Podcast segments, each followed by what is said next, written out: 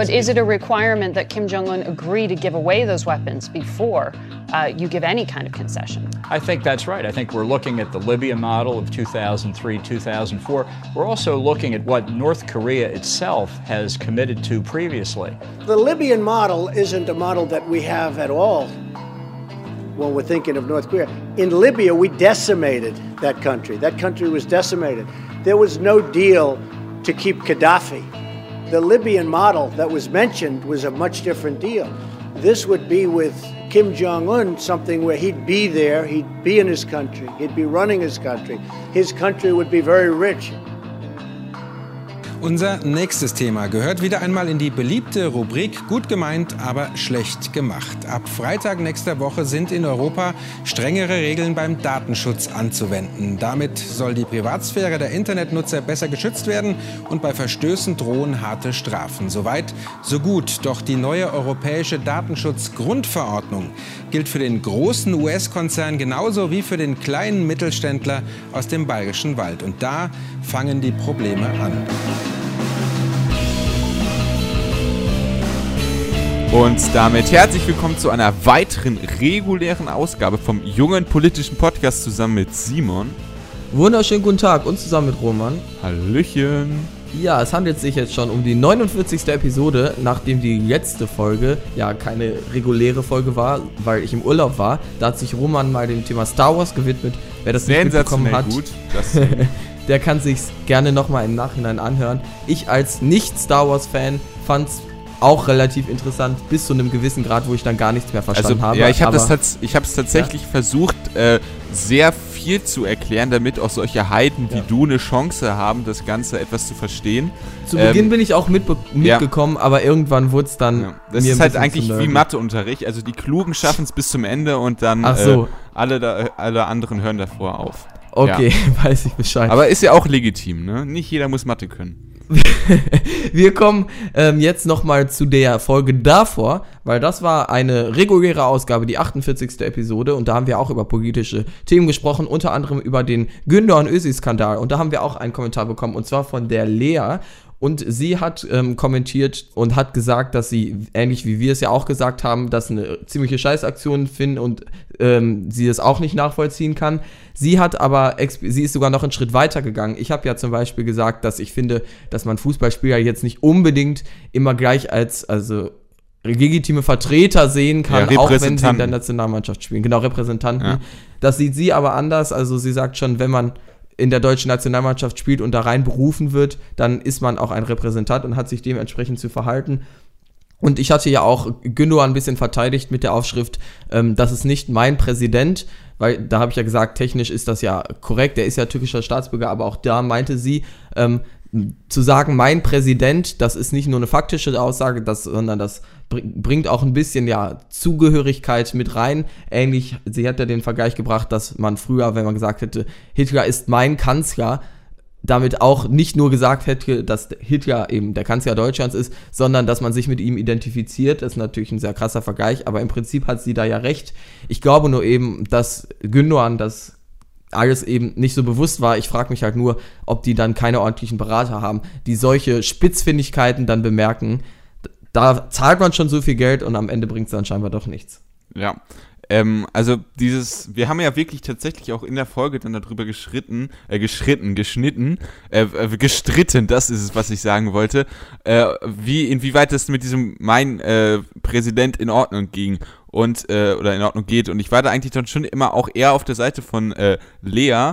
Allerdings äh, habe ich das jetzt nie so mit diesem äh, Hitler-Vergleich gemacht, aber man kann das ja vielleicht auch einfach mal ähm, mit einer etwas, ja, nicht so historisch belasteten Person machen, zum Beispiel mit Angela Merkel. Wenn ich sagen würde, Angela Merkel ist nicht meine Kanzlerin, würde ich ihr damit nicht absprechen, dass sie nicht das legitime, ja, mein legitimer Prä äh, Repräsentant als Kanzlerin ist, sondern dass ich ja. ihre inhaltliche Position nicht teile. Und das ja, ist das ja ist ja so, jedem, das ist ja, ja. jedem klar, weil sie ja offensichtlich dann deine Kanzlerin ist, aber andernfalls, wenn jetzt was weiß ich hier ein Tourist in Deutschland wäre und ich würde sagen, ja, Angela Merkel ist meine Kanzlerin, wäre das von mir keine politische Aussage. Aber ich meine, wir haben es ja im Prinzip alle verstanden und ich sehe es ja auch ein, dass es eine Aussage ist, die er so eigentlich nicht treffen sollte. Ich rechne ihm da aber weniger die Schuld zu als den Beratern, die sich dann um sowas zu kümmern haben.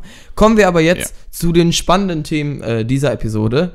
Wie immer sehr spannend natürlich. Und zwar mhm. einmal ähm, die DSGVO, Daten was heißt es ausges ausgesprochen? Datenschutzgrundverordnung. Genau, da hast du dich aber sehr schön gerettet, ja. Datenschutzgrundverordnung. Richtig.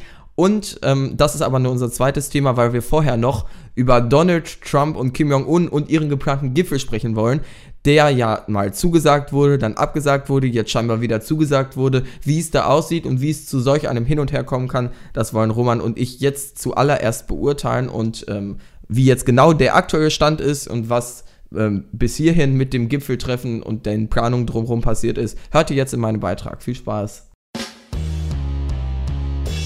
Wer über die letzten Wochen die Entwicklung bezüglich eines möglichen Treffens zwischen dem amerikanischen Präsidenten Donald Trump und dem nordkoreanischen Diktator Kim Jong-un verfolgt hat, wird dabei wohl einige Male durcheinander gekommen sein. In vergangenen Jupo-Podcast-Episoden sprachen wir bereits über das für den 12. Juni geplante Treffen – ob es jetzt tatsächlich stattfinden wird, ist nun letztendlich unklar. Was ist bis jetzt also eigentlich passiert?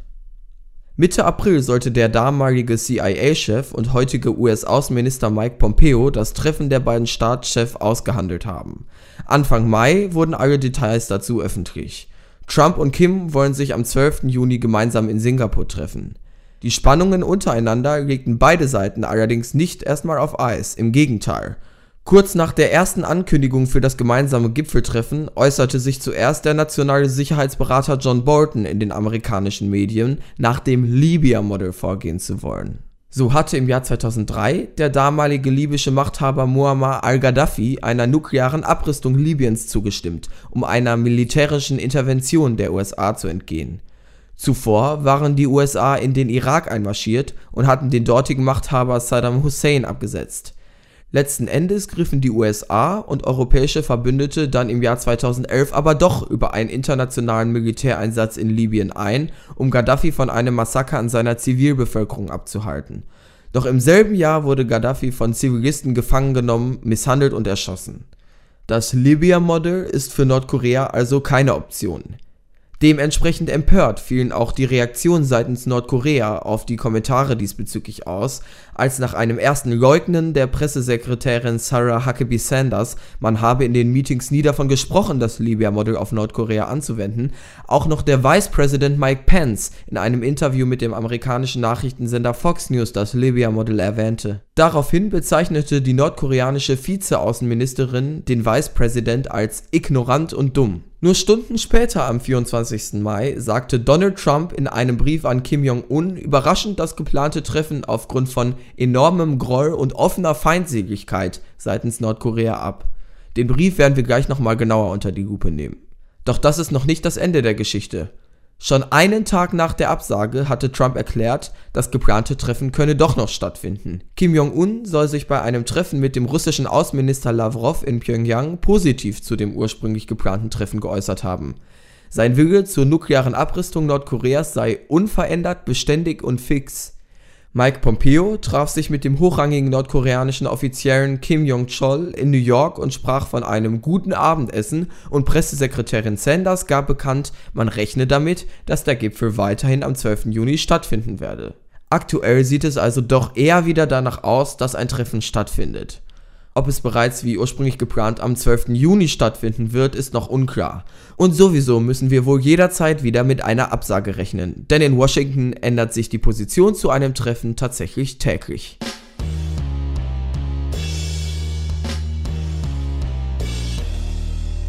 Diese Unberechenbarkeit, die Simon da äh, beobachtet hat, ist ja etwas, was man bei Trump allgemein beobachtet. Also ähm, jetzt auch anderes Thema bei dem äh, bei den Strafzöllen auf äh, auf äh, europäische Produkte war es ja auch so, dass Trump zuerst gesagt hat, auf jeden Fall Strafzölle, dann hat er sich etwas abgemeldet und hat dann erst diese äh, ja, diese, diese Ausnahmeregelung für die Europäische Union geschaffen. Jetzt hat das aber dann diese Ausnahmeregelung zurückgezogen, weshalb ja. jetzt doch de facto diese Zölle bestehen. Ja. Und äh, dieses Ping-Pong hin und her, was eigentlich so als äh, ja, so als neutraler Zuschauer, denen das total egal ist, vielleicht etwas, ja, witzig wirkt. Dieses ähm, Ping-Pong, das findet halt jetzt auch bei diesem Nordkorea-Treffen statt und das ist höchst problematisch, weil es da halt ja. um ein so wichtiges Thema geht und es zeigt, wie unkoordiniert äh, Washington und die Regierung ist und teilweise irgendwie ist es auch erschreckend, dass man scheinbar irgendwie sich wenig, wenig Gedanken macht oder zumindest vielleicht machen sie sich Gedanken, aber Sind halt dumm. so richtig kommen sie dann auch beim, nee, so richtig kommen sie auch beim Präsidenten da nicht an. Also das, du hast ja absolut recht mit den Strafzöllen. Also ich habe mir das so vorgestellt, normalerweise, wenn man, der Präsident und sein Staff äh, setzt sich dann dahin und die besprechen eine Linie und die ziehen sie durch. Aber es ist ja wirklich dann teilweise täglich, jetzt auch wie bei diesem Brief hier, dass man dann die Meinung ändert. Also dann setzt man sich hin, formuliert zusammen einen Brief, der das Treffen absagt und am nächsten Tag behauptet ähm, Trump dann, ja, okay, nee, aber eigentlich kann ich es mir doch wieder vorstellen. Und das ist doch, also ich meine, er ist ja, wenn wir es jetzt mal ganz theoretisch sehen, der Vertreter des äh, amerikanischen Volkes, der dessen Interessen vertreten soll. Und das funktioniert nicht, indem man täglich seine Meinung irgendwie ändert.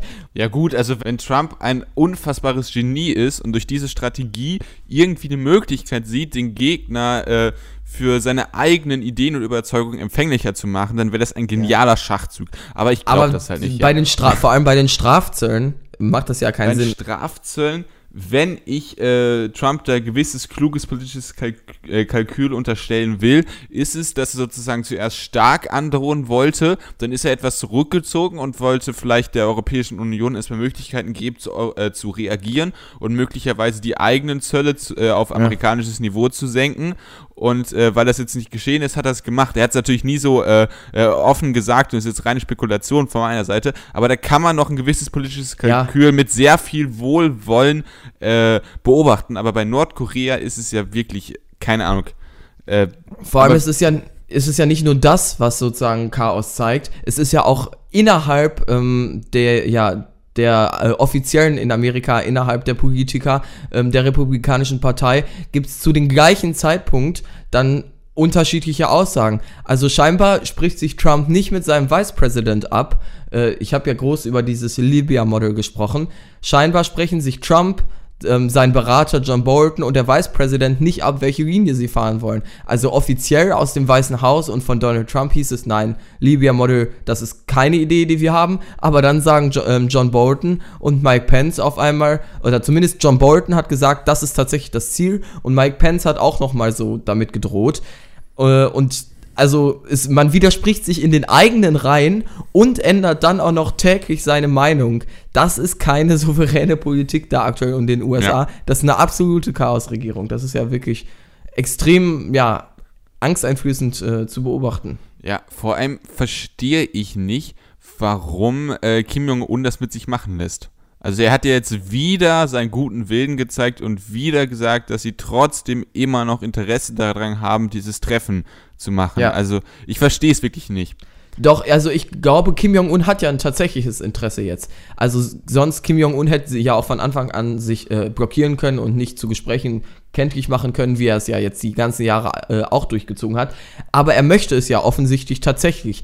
Und der, ja. ich sag mal, Kim Jong-uns diplomatische Linie ist jetzt dann aktuell halt, ja, wir geben alles dafür, dass zumindest das Treffen und die Gespräche stattfinden. Zwar ähm, ist er nicht für eine einseitige Abrüstung und zwar, ja, und ähm, es gibt eben noch viel Disagreement da, sage ich mal. Aber Kim Jong-un möchte ja dieses Treffen ähm, stattfinden lassen. Und deshalb verstehe ich schon, dass er dann sich da positiv zu äußert. Aber ich finde, Kim Jong-un hat eine klare Linie. Der sagt, wir möchten das Treffen stattfinden, aber folgende Bedingungen sind für uns nicht akzeptabel. Donald Trump ändert täglich seine Meinung. Und mhm. ich sag mal, eigentlich sollen doch die USA hier der souveräne äh, ja. Teil sein in diesen Gesprächen und nicht Nordkorea. Also wie weit ist es denn hier gekommen, dass man sich auf Kim Jong-un eher verlassen kann als auf den amerikanischen Präsidenten? Ja, also Nordkorea hat natürlich den Vorteil oder äh, Kim Jong-un hat den Vorteil, nenne ich es mal, auch wenn ich das jetzt vielleicht nicht so persönlich meine, äh, dass er seinem Volk gegenüber nicht rechenschaftspflichtig ist. Na gut, er kann irgendwie per Revolution gestürzt werden, aber es ist schon ein Unterschied. Revolution und Abwahl ist ein Unterschied und deswegen ist dieses, äh, ja, dieses, äh, ja, dem, den Willen des Volkes vertreten müssen, ist bei Trump ein ganz anderes Niveau als ja, bei Kim Jong-un und deswegen hat er da äh, freiere Hand. Das aber das hat ja nichts damit zu tun, also dass, äh, dass äh, Trump keine gerade Linie fahren kann. Ja. Also ich glaube, die, die äh, Menschen in den USA wären glücklicher, wenn sie mal wüssten, was ihr amerikanischer Präsident jetzt tatsächlich vorhat. Also ich glaube, da, da tut in diesem konkreten Beispiel Kim Jong-un seiner Bevölkerung einen größeren Gefallen als Donald Trump seiner. Ja, ja, das glaube ich auch. Und ähm, also, das ist, ich habe ja, oder wir beide haben das eigentlich immer versucht. Wir haben ja wirklich sehr häufig jetzt schon über Trump gesprochen in diesem Podcast. Und wir haben ja, immer versucht, Intentionen irgendwie, äh, äh, ja, irgendwie aufzuarbeiten oder zu beobachten. Und allgemein uns äh, haben wir versucht, uns in Trump reinzudenken, warum er das so macht. Und äh, ich bin jetzt wirklich beim Latein am Ende, weil ich verstehe nicht, warum Trump der hin und her und hin und her versuchte auf diese Art und Weise vielleicht äh, beide Seiten seiner Wählerschaft, also die, die äh, wirklich gegen dieses Treffen sind und welche, die für das Treffen sind, die beide irgendwie äh, für sich zu gewinnen, indem er beides mal irgendwie mhm. kurz macht. Das ist, das kann es ja auch wirklich nicht sein und deswegen, ich verstehe es halt wirklich nicht. Ich glaube, also meine Vermutung ist so ein bisschen, dass wir immer ein, auf einer Seite sehen, was seine Berater und äh, ja, sein Staff wollen und dann auf der anderen Seite, was Donald Trump aber will. Also zum Beispiel dieser Brief, den wir uns ja gleich nochmal genauer anschauen werden, von äh, Donald Trump, ist für mich ganz klar ähm, kreiert von äh, ja, seinem Staff. Ich weiß ich nicht, ich sage jetzt die ganze Zeit Staff, gibt es da ein ordentliches deutsches Wort für? Halt sein Personal. So, genau. Also, das ist aber, das ist noch viel mehr fehl am Platz. Also, das, also der König von England hat Personal. Ja, weißt du wie, ja dann, aber dann sage ich halt Staff. Also dieser Brief sein enger ähm, Vertrautenkreis. Ja, genau. Und all seinen politischen Beratern und so weiter, ja. die haben sich, so stelle ich mir das vor, alle zusammengesetzt und gesagt, okay, diese Reaktion von Nordkorea, ähm, diese Ausdrücke gegenüber unserem Vizepräsident, das akzeptieren wir nicht. Deshalb sagen wir das Treffen jetzt ab und verfassen diesen Brief. Ich glaube aber, dass äh, Donald Trump an sich, der sich ja auch mal gerne gegen alle Erwartungen auch vom eigenen äh, ja, Staff äußert, eigentlich dieses Treffen möchte der möchte der US-amerikanische Präsident sein, der sich endlich mit Nordkorea versöhnt, der möchte diesen politischen Erfolg landen. Und ich glaube, der Brief ist eine Äußerung von, äh, ja, der, der ganzen amerikanischen Regierung und seinem Staff, aber dann auf irgendwelchen Pressekonferenzen gibt, sagt er dann auf einmal wieder, ja, aber ich kann mir das durchaus vorstellen, weil glaub Donald Trump persönlich, glaube ich, möchte das treffen und seine Regierung und äh, das ganze, der ganze Staff steht dem etwas kritischer äh, und distanzierter gegenüber. Und ich glaube, wir sehen manchmal den offiziellen Trump und dann sehen wir den, äh, ich twitter einfach mal was los Trump sozusagen. Und die beiden wechseln sich immer so ab. Ja, also erstmal, es war kein Twitter, äh, kein Tweet, sondern ja, ein Brief. Ja, das ist, aber du weißt, was ich meine. Technologischer Rückgang. Nein, äh, der Brief war, war ja eben nicht ja, Twitter-Trump. Ähm, Twitter-Trump war der, der dann auf einmal in der Pressekonferenz sagt, einen Tag später, ja, also eigentlich ähm, kann ich mir das doch vorstellen. Also, dass es zu solchen kurz oder so kurz, äh, kurz durchdachten Reaktionen von Trump gibt, ja, auf jeden Fall. Dafür ist er bekannt in seinen Tweets und seinen äh, und in seinen ähm, Pressekonferenzen. Äh, äh, Pressekonferenzen der PKs, ja, genau. So, aber gerade, weil du unterstellst ihm ja wirklich, dass er jetzt äh, in diesem Punkto eine, äh, eine gemäßigte Position hat und die mit allem äh, verteidigen will, der Staff aber diese radikale Position Ich sag nicht, dass will. er eine gemäßigte Position hat. Er möchte einfach ja, nur doch, das, er möchte das treffen. Das ist keine per se gemäßigte Position. Wochen davor schreibt er noch, äh, dass sein äh, Atomknopf doch so viel größer ist als der von äh, Kim Jong-un. Ja das, das ist, das, er ist einfach dieses meinungsstarke Biest, ja. was probiert wird von den Beratern zu, äh, zu zähmen, aber halt auch in ihren ja, eigenen Die Berater hätten es doch wohl geschafft, das dann den Brief so zu schreiben, wenn sie das nicht genauso gewollt hätten. Also natürlich soll das äh, Donald Trumps Handschrift äh, tragen. Also wir können ja mal jetzt näher auf den Brief eingehen, damit jetzt die Leute genau wissen, wovon wir sprechen. Also, ähm, es geht halt so relativ formal äh, los. Das ist jetzt eigentlich nicht besonders spannend, deshalb würde ich das jetzt nicht unbedingt vorlesen. Da geht es halt darum, also, dass man eigentlich dieses Treffen haben wollte. Aber das ist, dann sagen sie, ähm, Uh, we were informed that the meeting was requested by North Korea, but that to us is totally irrelevant. Also eine ziemlich klare Aussage, wir ähm, lassen uns nicht von Nordkorea irgendwie vorschreiben, wie das ist, sondern wir wollen wie, äh, es haben, wie wir es haben wollen. Und dann kommt das, was ich auch schon im Beitrag ein bisschen zitiert habe. Sadly, based on the tremendous anger and open hostility displayed in your most recent statement, da bezieht er sich wahrscheinlich auf die Kommentare zum um, Vice President zum Thema, die er vorher geäußert also die Kommentare von Nordkorea zum Vicepräsident, weil der sich vorher zum Libya-Model geäußert hatte, ähm, sagt, ja, I feel it is inappropriate, uh, inappropriate at this time to have this long planned meeting. Und jetzt der Satz, den du gerade angesprochen hast. Ja. You talk about your nuclear capabilities, but ours are so massive and powerful that I pray to God they will never have to be used. Das ist der Satz, den du gerade angesprochen hast. Ja, genau. Und äh, da, da, da, ich sa sage halt eindeutig, das ist Trumps Handschrift. Du sagst, ja, die haben ihm das da irgendwie so, die haben das da so reingeschrieben, dass ich jetzt drauf reinfalle Nein, und denke, du ach, fällst das ja nicht drauf rein, dass der soll ja die Handschrift von Trump tragen und ich bin mir sicher, dass er das auch, damit auch einverstanden war mit dieser Formulierung. Allerdings der Witz an so einem äh, offiziellen Brief ist ja, dass der unterschrieben wird von Donald Trump. Ja. Und wenn Donald Trump, wie du behauptest, für dieses Meeting ist, warum sollte er es dann unterschreiben? also sein Staff hat gesagt, wir können das so nicht akzeptieren, dass Nordkorea so mit mir um, äh, mit uns umgeht. Hat Donald Trump gesagt, okay, das kann ich nachvollziehen. Dann hat die Regierung gesagt, gut, unsere Konsequenz jetzt ist, dass wir das Treffen kündigen müssen. Und da hat Donald Trump sich gesagt, ja, aber eigentlich möchte ich das Treffen stattfinden lassen. Aber dann die, also insgesamt hat der Staff halt gesagt, so, wir müssen das jetzt erstmal kündigen als Reaktion. Hat Donald Trump so gesagt, na gut, ist das halt so, unterschreibe ich das jetzt. Aber hat sich dann gesagt, am nächsten Tag werde ich jetzt einfach meine Meinung als Donald Trump wieder sagen und eigentlich sagen, nee, ich will das Treffen doch stattfinden lassen. Es gibt keine andere logische Begründung, warum Donald Trump von einem Tag auf den anderen eine komplett gegenteilige Meinung haben sollte.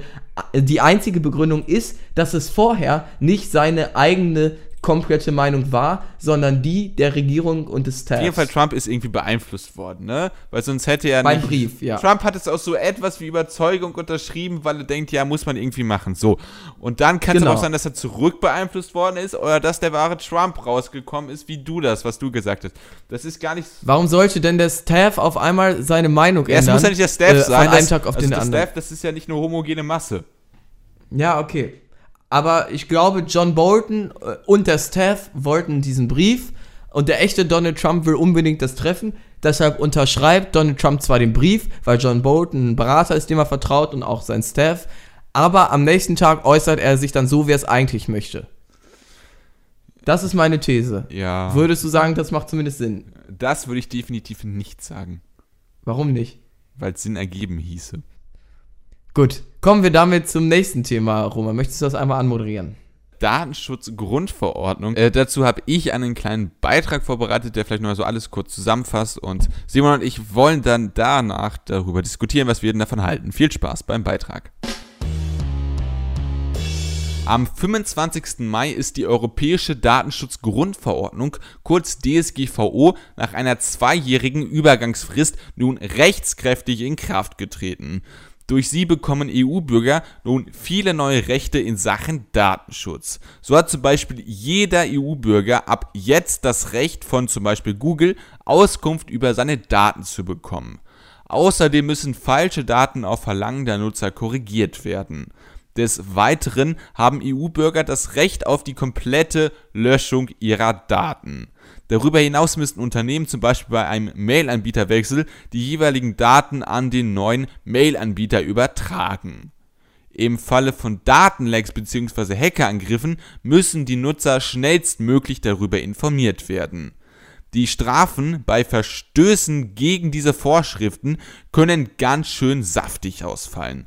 Bei Unternehmen können sie sich auf bis zu 20 Millionen Euro oder 4% des Umsatzes belaufen, je nachdem was größer ist. Diese Regeln gelten jedoch für all diejenigen, die Daten von EU-Bürgern verarbeiten. Und damit sind wir auch schon beim ersten Kritikpunkt, denn diese komplizierte Verordnung und auch die immensen Strafen gelten ebenfalls für Ehrenamtliche, wie beispielsweise Sportvereine, von denen jetzt viele total verunsichert sind. Viele Rechtsexperten befürchten nämlich ab dem Stichtag, an dem die Datenschutzgrundverordnung in Kraft tritt, eine Abmahnwelle und in der Tat gab es schon vereinzelte Abmahnungen. Außerdem werde indirekt, so befürchten viele Experten, auch das Fotografieren von öffentlichen Veranstaltungen mit vielen Teilnehmern erschwert, weil man die Zustimmung von jeder fotografierten Person benötige, wenn man die Fotos im Nachhinein im Internet verarbeiten will. Allerdings gibt es auch viele Rechtsexperten, die dieser Einschätzung vehement widersprechen und die der Auffassung sind, dass das aktuelle Kunsturhebergesetz weiterhin bestehen bleibe. Zu ihnen gehört auch das Bundesinnenministerium. Deshalb wollen Simon und ich jetzt klären, DSGVO, Fluch oder Segen?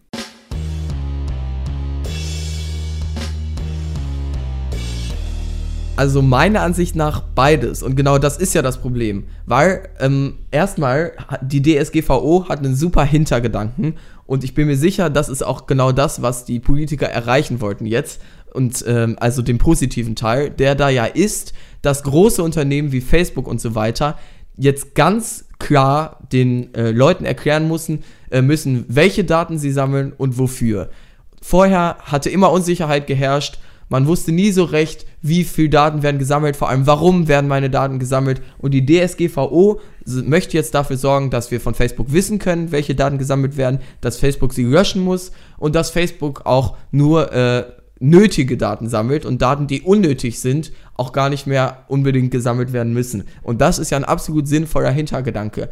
Allerdings erzeugt diese Transparenz oder Transparenzpflicht natürlich auch ein kleines Problem für ja kleinere äh, Leute und Unternehmen oder Blogger, die dann auf einmal, obwohl sie da gar nicht das technische Know-how über die Sachen haben, die sie da sammeln irgendwie, auch auf einmal diese Transparenzpflicht haben und den Leuten alles genau erklären müssen, obwohl sie es teilweise selber nicht verstehen. Und das ist natürlich ein bisschen kritisch gelöst.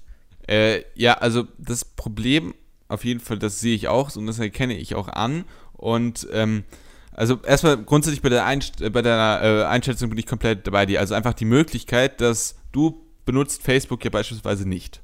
Ja, aber WhatsApp, richtig? also. Ja, genau, du benutzt Facebook. Facebook nicht, aber du benutzt WhatsApp. So. Ja. Aber ein fiktiver Simon, der, was weiß ich, dann auch noch Telegram benutzen würde und der eigentlich keine Facebook-Dienste verwendet. So. Und trotzdem hat ja Facebook als die größte Datenkrake Informationen über dich, über Freunde, die deine Nummer oder dich oder Bilder von dir in ihrem Kontaktbuch haben, äh, hat Facebook trotzdem Informationen über dich. Ja. Und äh, du hast jetzt einfach das Recht, dass du auf Deutsch an eine deutsche Facebook-Stelle schreibst, ich möchte, dass alle meine Daten gelöscht werden. Grüße Simon. So, dann müssen die das machen. So, und äh, das ist als erstes schon ein, eine geniale Sache, weil die Daten gehören nicht den Unternehmen, sondern denjenigen, zu denen die Daten halt gehören oder über den sie äh, was aussagen.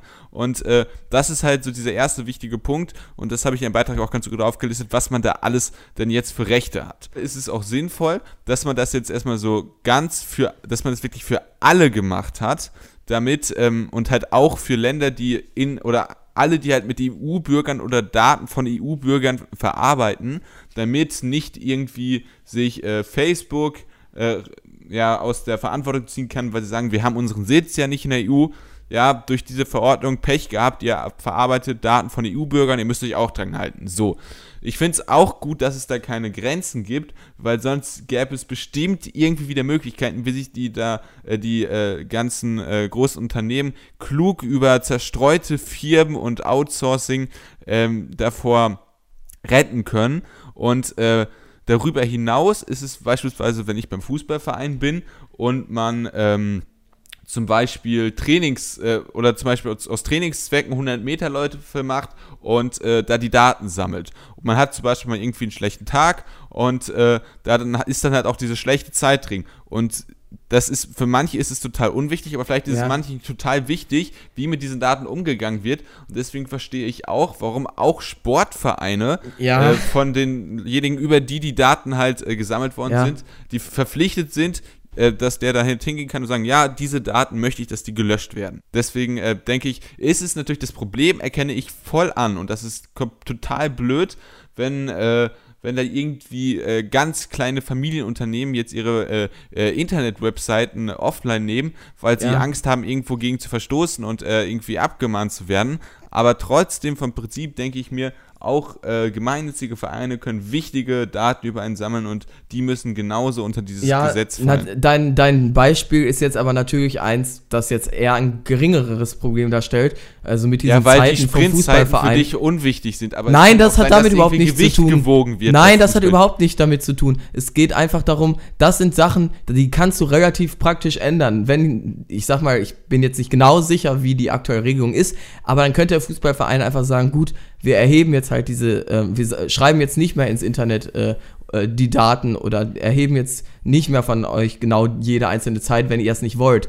Aber teilweise, was weiß ich, wenn man einen Blog in betreibt über Moment- einen bestimmten Hoster, dann äh, und jemand, was weiß ich, kommentiert oder so, dann kriegt man von dem ja häufig automatisch gewisse Daten wie den Namen, die E-Mail-Adresse, die IP-Adresse, ohne dass man da groß was gegen machen kann, wenn man eben nicht das technische Know-how hat. Und man, dann wissen eben viele kleine Blogger jetzt teilweise nicht, wie sie damit umgehen sollen.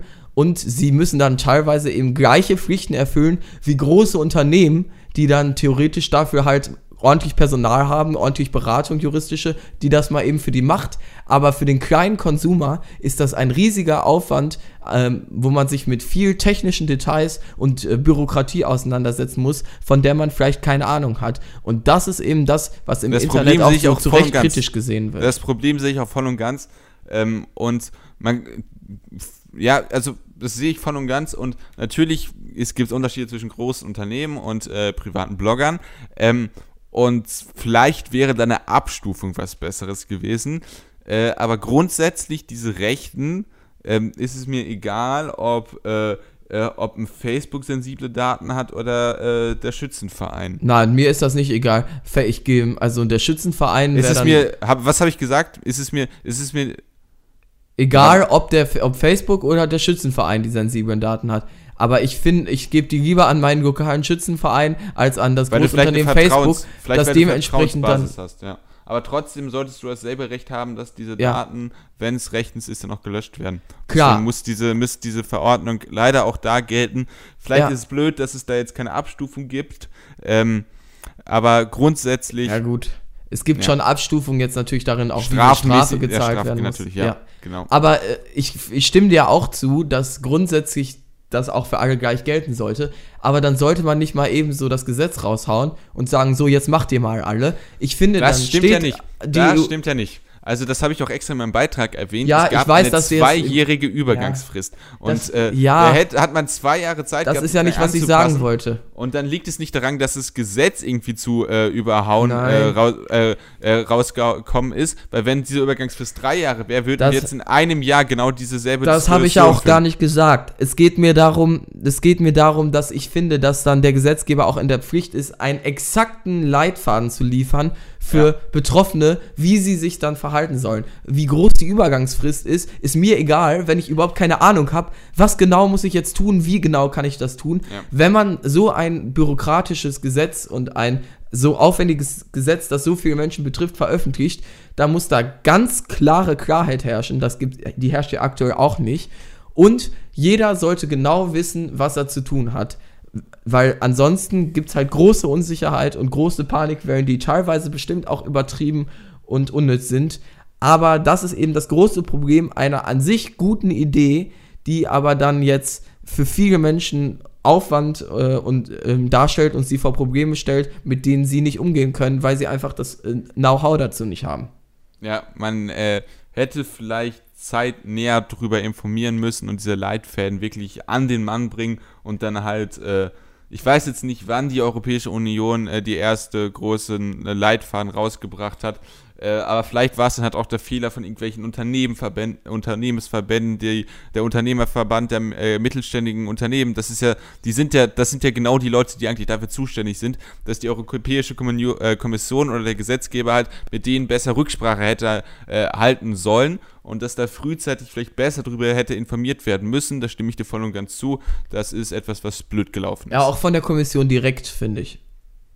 Er soll die Kommission dann dem Unternehmen Wurst Hans-Peter eine Nicht dem E-Mail Unternehmen Wurst Hans Peter, die sollen zum Beispiel sagen, so, ihr seid ein kleines Unternehmen und äh, be beziehungsweise es geht ja nicht nur um Unternehmen, die sollen sagen, ihr habt eine Internetseite, folgende Schritte könnt ihr tun, um in Zukunft gesetzeskonform zu laufen.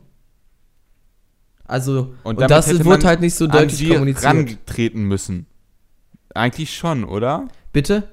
Ich habe ja gerade gesagt, äh, ich habe gerade gefragt, ja, muss man dann dem äh, ans Unternehmen Hans-Peter Wurst äh, äh, ran, äh, Wurst Hans-Peter, Entschuldigung, äh, muss man dann ans Unternehmen Wurst Hans-Peter rantreten und dann hast du gesagt, nee, man muss sie darüber informieren und einen Leitfaden geben, das musst du genau machen. Und das ist vielleicht, ob es nicht detailliert genug ausgearbeitet ist, da hast du wahrscheinlich auch völlig recht. Aber da ist es halt für mich nicht die Pflicht, dass die Kommission sofort jedem Unternehmen da irgendwie Nein. zusammenarbeitet, sondern halt mit diesen Unternehmensverbänden, die halt dafür zuständig sind. Ja, gut, so kann man es auch machen, aber äh, de facto herrschte eine große Panikwelle und viele wissen immer noch nicht genau, was muss ich tun und vor allem, wie kann ich das tun, weil ich kenne mich dann mit, mit technischen Sachen halt nicht so aus. Das ist halt ein Problem, was aktuell viele haben. Und deshalb kann ich nach, äh, ist das ein klassischer Fall von gut gedacht, aber nicht so ganz optimal gemacht, um es mal. Ordentlich Vielleicht, ähm, vielleicht hat es ja auch irgendwie in Rücksprache mit den äh, jeweiligen, äh, die äh, Informationsbehörden, äh, Behörden, also zum Beispiel äh, äh, BSI ist ja äh, noch auf nationaler Ebene, da hätte die Europäische Kommission vielleicht mit denen enge Rücksprache halten können. Und dass es dann die Möglichkeit gab, dass vielleicht kleine Unternehmen, die sich unsicher sind, dass die dann über ihren Unternehmensverband direkten äh, Kontakt zu äh, dem Bundesamt, äh, Amt, ich weiß nicht genau, wie heißt es, für Sicherheit und in Informationstechnik äh, kommunizieren können und die dann qualifizierte Leute den Ratschläge geben können und vielleicht sogar im Worst Case mit vorbeikommen. Aber Ja. da sind wir jetzt hier auf einer Ebene grundsätzlich äh, gute Idee, wichtiger Schritt. Wir beide sehen ja immer gro ein großes Problem in diesen vielen digitalen Monopolen, die unsere Daten sammeln und damit eine riesige Macht Ja gewinnen. gut, es ist jetzt keine Monopolbekämpfung. Nein, aber wir sehen, wir haben wir sehen ein Problem darin, dass es viele große Unternehmen gibt im digitalen Bereich, das sind vor allem Monopole, wollte ich sagen, die unsere Daten sammeln und damit eine riesige Macht gewinnen. Und diese Macht äh, wird jetzt ein bisschen beschränkt und bekämpft eben durch das GDPR. Und deshalb haben wir da ja eine relativ äh, ähnliche Meinung, dass das eine grundsätzlich gute Hast Idee du ist. schon einen aber es an bringt halt Facebook, hast du schon einen Brief an Facebook geschickt, dass sie deine Daten löschen sollen? Nee, ich habe auch kein Facebook und ich hatte bis jetzt auch noch nicht mich Ja, da hast so WhatsApp. intensiv mit. Ja, ich weiß, aber ich habe auch noch noch, ich habe auch noch keinen Brief geschickt. Ja.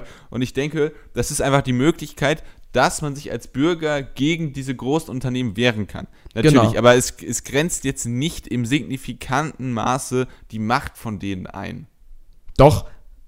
Also die können nicht mehr einfach über jeden Daten haben und somit. Ja, okay, das stimmt, das stimmt, das stimmt. Also wenn, zum Beispiel bei Kontaktanfragen, dann dürfen sie nur noch verpflichtend, äh, nur noch wirklich äh, Felder verpflichtend machen, die verpflichtend sind. Zum Beispiel Vor-, Nachname, E-Mail-Adresse und Telefonnummer darf man Genau. nicht verpflichtend machen. Äh, Also die in- Datensammlung wird auch eingeschränkt, Ja. da hast du recht. Früher Äh, wurden ja auch die AGBs teilweise dann so gestellt, dass man entweder alles unterschreiben musste oder man kann den Service halt nicht nutzen. Jetzt sollen nur noch die Sachen unterschrieben werden müssen, die auch wirklich Voraussetzungen sind, um den Okay. Service zu nutzen. Ja, aber trotzdem ist für mich, ähm, wenn ich jetzt abwäge, äh, dieser Datensammlungseinschränkungsteil äh, Teil in der Verordnung zwar auch gut und wichtig, äh, aber nicht so signifikant wie diese konkreten rechtlichen Mittel, die du als kleiner Nutzer gegen diese riesigen Unternehmen jetzt in der Hand hast. Ja, also ein Schritt in eine richtige Richtung, zumindest was die Bekämpfung in Zukunft oder ja, die, in, äh, ich sag mal, in Zaumhaltung von äh, großen Unternehmen wie Facebook geht. Wie man das auf praktischer Ebene umsetzt, da gibt es sicher noch äh, Verbesserungsmöglichkeiten. Da können Ja. wir uns da ja darauf einigen. Ja, vielleicht können wir noch einen Punkt ansprechen, den ich äh, im äh, Beitrag erwähnt habe, und zwar das Fotografieren.